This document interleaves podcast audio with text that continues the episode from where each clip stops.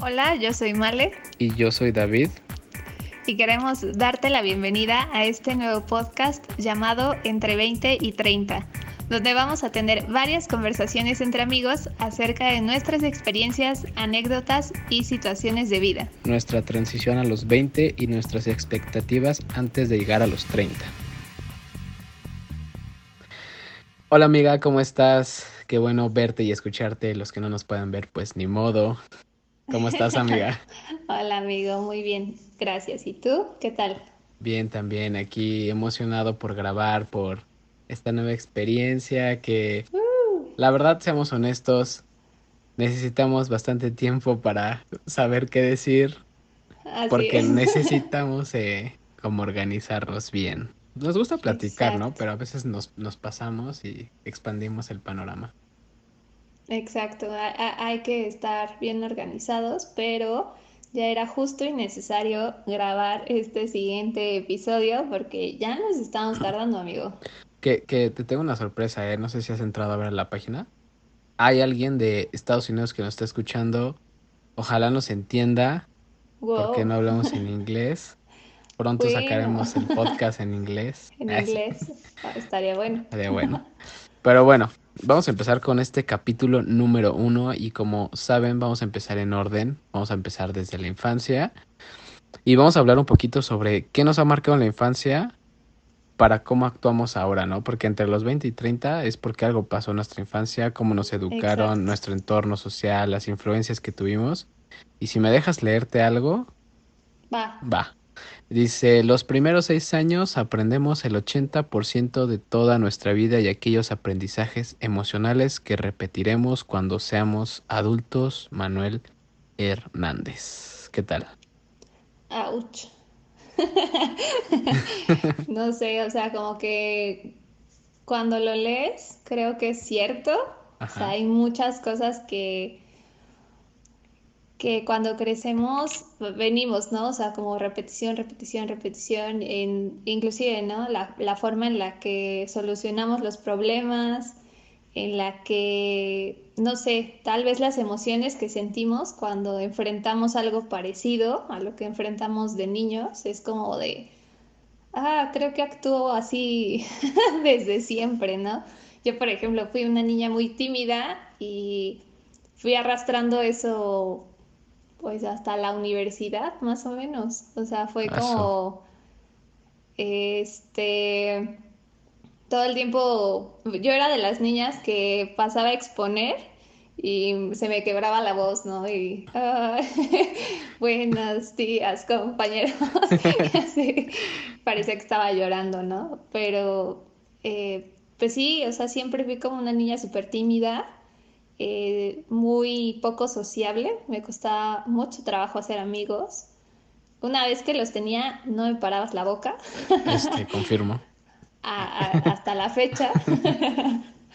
Pero sí siento que tiene mucha razón. O sea, creo que, que en los primeros años de, de vida, en nuestra infancia, es cuando nos marca de qué emociones permitimos que predominen, eh, qué sentimientos o inclusive cómo reaccionamos ante cualquier circunstancia, ¿no? Pero, pero hay algo que, que digas que te pasó, ¿no? En tu infancia que digas, me hizo así, o sea, me hizo una persona tímida.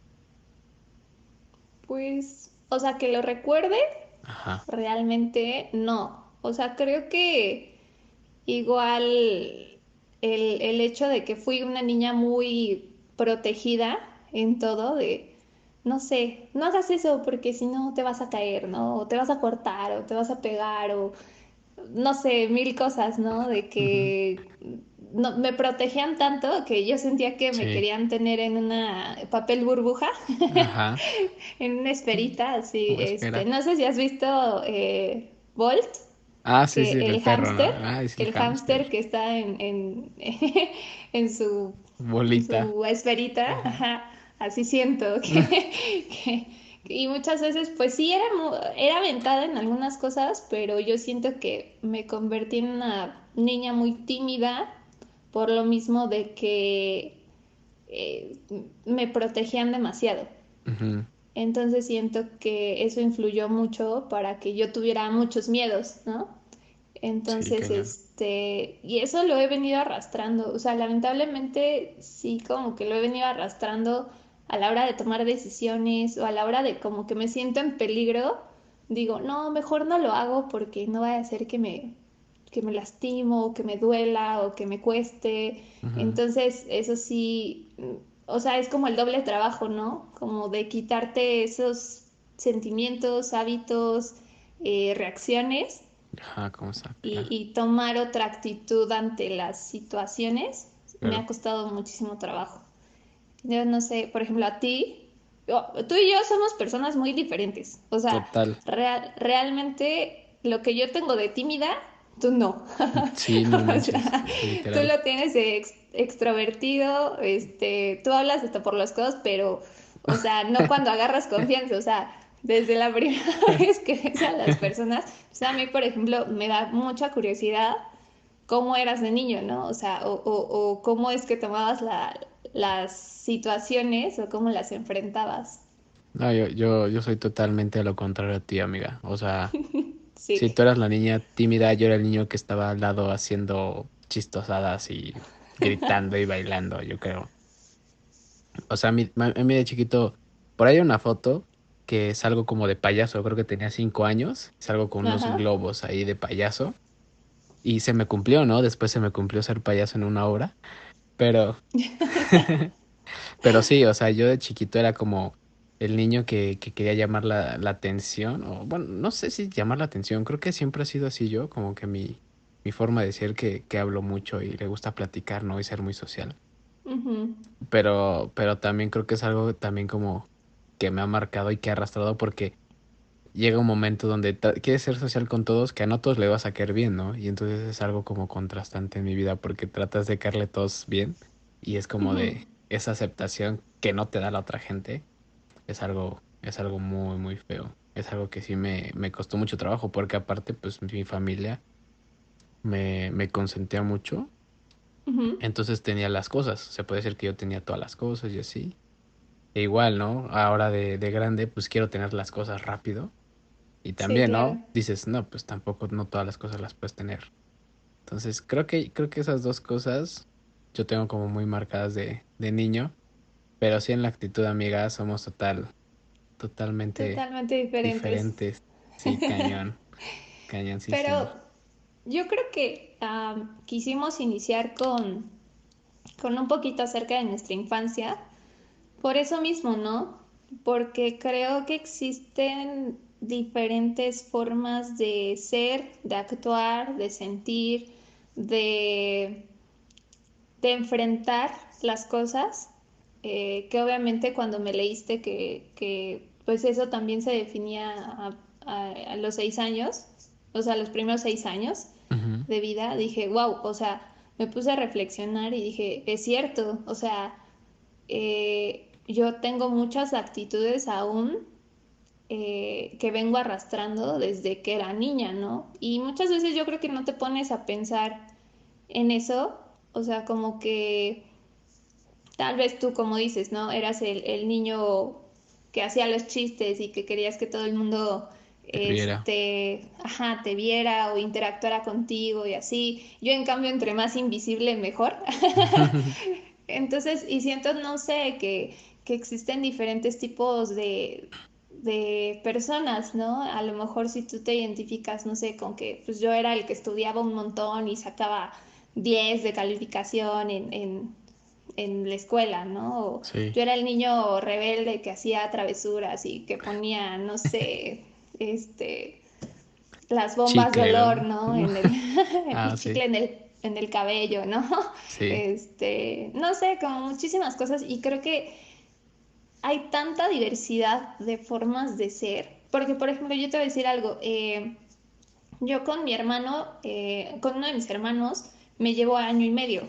Ajá. Eh, y nuestras formas de ser es tan diferente ah, que muchísimas veces también como que el mismo entorno en el que estás, como que dice, te compara, ¿no? Por ejemplo, este, mi hermano, en este caso, pues era el de los dieces, el de el que sacaba así como que perfecto todo y, y, súper bien, ¿no? Y yo era como de la que me pasaba toda la tarde estudiando para sacar un 8 y él nada más estudiaba cinco minutos casi casi y puro 10, ¿no?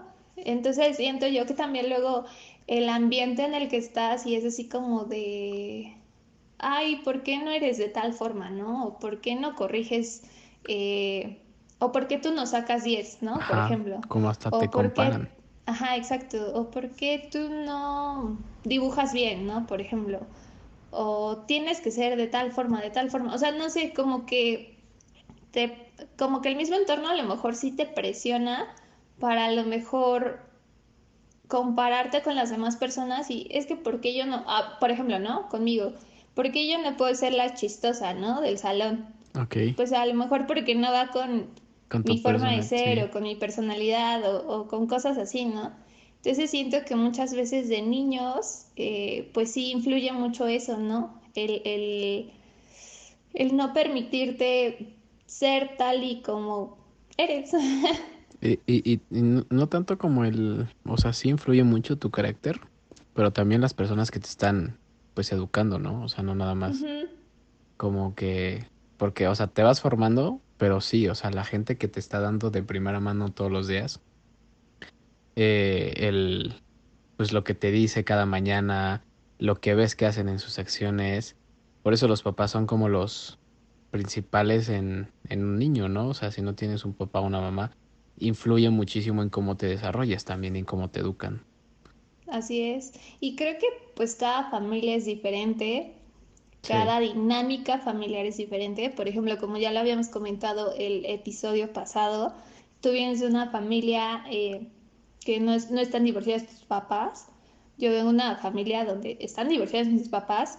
A lo mejor no desde tan chiquita. ¿A, qué edad se puede saber? Sí, mis papás se divorciaron. No recuerdo bien si cuando tenían nueve o diez años. pero aún así, o sea, desde antes, mi mamá, pues todo el tiempo trabajando. Mi papá, lo mismo, ¿no? O sea, todo el tiempo trabajando. Entonces, realmente las personas que nos educaron, a mis hermanos y a mí, pues fueron mi abuela y mis tíos. O sea, realmente fueron cuatro o cinco personas diferentes las que nos educaron, entonces pues de cierta forma sí te impactan, ¿no? O sea, es así como de, obviamente agradezco la educación que me dieron, porque gracias a eso también soy la persona que soy ahora, pero, o sea, sí como que trae cierto desequilibrio, por así decirlo, que tantas personas entren en tu educación, ¿no? Porque, por ejemplo, te digo, mis papás se divorciaron cuando tenía nueve o diez, pero pues yo realmente crecí con, con, con mi abuela y con mis tíos, ¿no? Porque eh, eh, la situación de trabajo de mis papás, pues así lo, lo ameritaba. Y pues cuando eres niño no lo entiendes, ¿no? Mientras vas creciendo es que vas comprendiendo de, bueno, pues es que tienes que trabajar para pues poder mantener una familia, ¿no? O para, poderte mantener a ti mismo. Sí, no, Entonces, no crezcan amigos. no crezcan, quédense niños, no, es cierto. Pero yo creo que sí es importante eh, eh, ser conscientes de esa base. Entonces también me gustaría saber eh, cómo fue el, crecer pues con tus papás casados, ¿no? El, el, el, mío aquí la diferencia es que mis papás no se la pasaban, se puede decir, trabajando todo el tiempo porque pues estaban súper jóvenes, ¿no? O sea, tenían 19 años y sí, sí, o sea, para mí el trabajar, o para ellos el trabajar, pues era salir y vender, ¿no? Que es lo que se puede decir que saben, ¿no? Porque la verdad sí lo aprendieron todos esos años. Que la verdad son muy buenos los dos. sí. Pero para mí era ir a acompañar a mis papás, ¿no? Como a conocer gente, porque pues no me podían dejar, ¿no? O sea, no recuerdo que mi mamá me, me dejara con mi abuela, era muy rara vez con ninguna de mis dos abuelas, casi siempre quería andar yo con ellos. Entonces, la verdad, mis papás sí, sí estuvieron como, se puede decir, como siempre conmigo. Pero aquí la cuestión es que como eran tan jóvenes, no sabían qué, qué hacer, ¿no? O sea, qué le digo, eh, qué no le digo, eh, cómo actúo. O sea, eran unos, niño de 19 años, la verdad, ¿no? O sea, a los 19 años, ¿qué has aprendido, no? Sí, claro.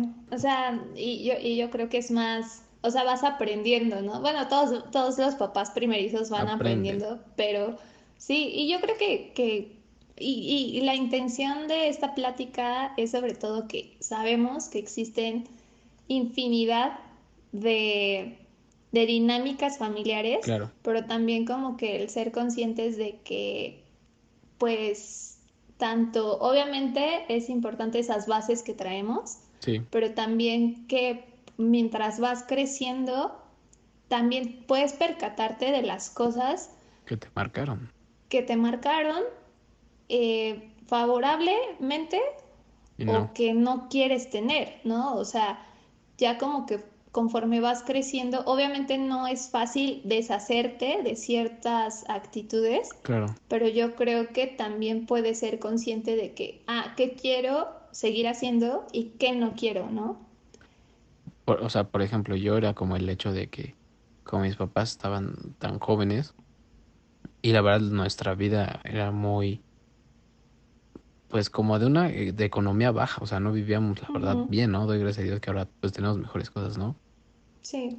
Pero es algo que me marcó mucho de chiquito que veía cómo sufrían mis papás y el quererlo yo como tener una familia ahora, pues das este te das cuenta de que eso no es lo que quieres, ¿no? O sea, el ver con las personas que te, te, creaste son un gran ejemplo de, de, de saber qué quieres y qué no quieres repetir, ¿no? Exacto. Y pues así existen muchísimas historias, existen muchísimos contextos. Eh, tal vez, como dijimos en el primer episodio, tal vez eh, te identificas con nosotros, tal vez no, pero pues igual nos gustaría saber eh, qué tipo de, de historia, ¿no? O sea, quien quiera compartirla. a lo mejor hasta adoptados. Exacto, entonces, eh, como, como lo dijimos anteriormente, la intención de este espacio va más allá de solamente estar platicando tú y yo, sino que también queremos conocer eh, pues a las personas que nos escuchan, ¿no? Eh, porque sabemos que, que tu historia, mi historia solamente pues son parte de, ¿no? O sea, que existen muchísimas sí, somos un, más. Somos un rompecabezas. Exacto, y nos gustaría también, pues, pues que nos lo compartieran, ¿no? Sí, si quieren compartirlo. pues sí. Exacto, y súper interesante cada una de ellas. Sí, igual a lo mejor que nos dejen, a lo mejor quien esté interesado de compartirlas, igual leerlas, ¿no? O sea, como, como decía Males, es un momento de, de saber cómo, cómo vivieron y, y, reflexionar, ¿no? De qué estamos haciendo antes y qué estamos haciendo ahora, ¿no? En, esta, en este proceso de los 20 y 30. Así es. Y pues bueno, amigos, yo creo que ha sido una plática interesante. Así es, así es. Eh, como dijimos también, eh, hay cosas que no sabemos tampoco el uno del otro, entonces vamos a irlas descubriendo. Sí, y... por ejemplo, yo no sabía que eras tímida. Ajá, claro. este, y pues bueno, seguir con estas conversaciones, invitarlos a que, pues, obviamente tengan, pues sí, este espacio. Exacto. Y pues nos vemos el próximo episodio. Así es, se cuidan donde mucho. Vamos a seguir hablando de más cosas eh, interesantes. Ya, ya tenemos los demás temas, entonces estén pendientes y ya saben quien quiera compartir sus historias son, son bienvenidos. Y pues ojalá sea de agrado este episodio, que los haya reflexionado sobre, sobre su niñez, de la edad que nos estén escuchando, ¿eh? porque seguro que hay gente que nos escucha de otras edades. Entonces igual si nos quieren compartir, pues estaría excelente, ¿no? Experiencias y otras visiones a, otras edades. Y también recordar que, eh, que está esa actividad de ah, adivinar nuestra edad. Ah, sí, cierto. Este, recuerden que es entre los 20 y 30. sí, Así que... Tenemos voz más jóvenes, pero entre 20 y 30. Exacto, 20 y 30. Y eh, ¿Te parece si en el episodio número 10 revelamos nuestras edades. Exacto. Sí, sí, sí. ¿Quién latino, quién no? Sí, les vamos a invitar, este, ¿qué será? Un café o algo. Un café, exacto. Pero acuérdense que solamente participan los que no conocen eh, de nuestra vida. Exacto. O sea, pura gente nueva, ¿no? Porque seguro va a hablar alguien que ya nos conoce y, este, quiero, este, mi café y tienes tanto y tanto, ¿no? Y pues, pues no. pues no, no se vale. no se vale. Perfecto, amigo. Pues un gusto estar platicando contigo. No, gracias a ti. Así nos que nos vemos. Nos vemos en el siguiente capítulo y pásenla bien, se cuidan. Bye. Bye.